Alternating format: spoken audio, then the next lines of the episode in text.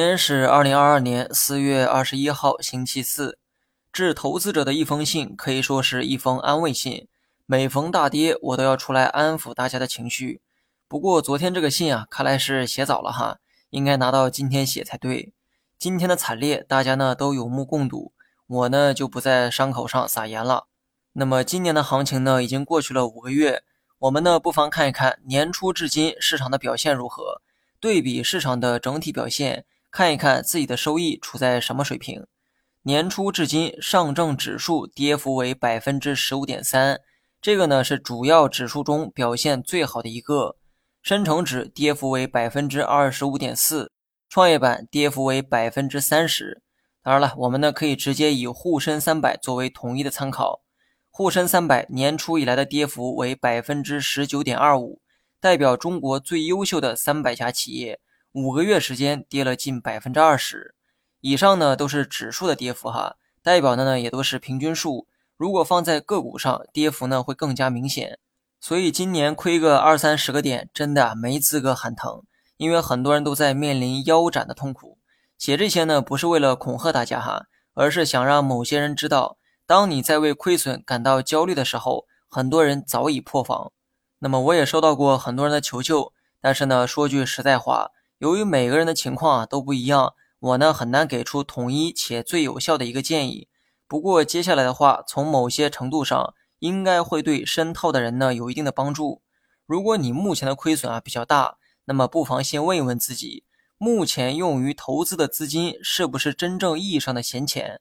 如果这笔钱在未来一两年内需要使用，那我建议你现在就卖掉一部分股票，保证这笔资金的安全性。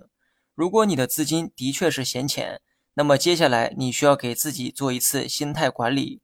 看着目前亏损后的金额，想象一下，如果股价继续下跌，你最多还能接受多大跌幅？假如亏损后目前的金额呢还剩十万，那么不妨问一下自己，这笔钱如果继续缩水，你能接受的金额是多少？切记哈，这个呢虽然是想象，但一定要在内心真实的模拟。你能接受的那个金额就是你的止损位。如果目前的亏损早已超出了你所能承受的底线，那么请不要犹豫，直接减仓，减到让你刚好没有心理负担的程度。以上的建议啊，希望对大家有所帮助。那么最后说一下大盘，我对二季度的判断啊始终呢不变，二季度可能会走出探底回升。这其中第一个月的走势不要抱以太大希望，俄乌冲突目前呢没有好转。国内货币政策的力度也不尽人意，因此截止到五月漂亮国加息之前，我劝大家还是谨慎一些比较好。市场短期走势还在向下寻底，除了上证有一个三千点可以参考之外，其他指数的底只能靠想象。目前的市场正处在下跌途中，这个时候不要去猜底，而是让市场自行寻底，因为市场啊也不知道底在哪儿。既然没人知道，那就只能靠博弈分输赢。上证有一个三千点可以参考，所以跌到三千点附近，你可以从技术面预期一个止跌，但其他指数只能等市场自行构建底部。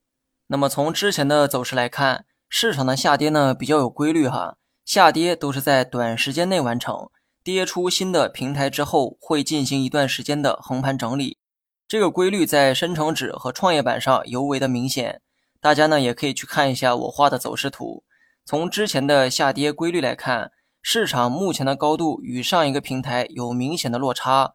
接下来走出横盘是大概率事件，只不过不确定具体会在哪一天选择横盘。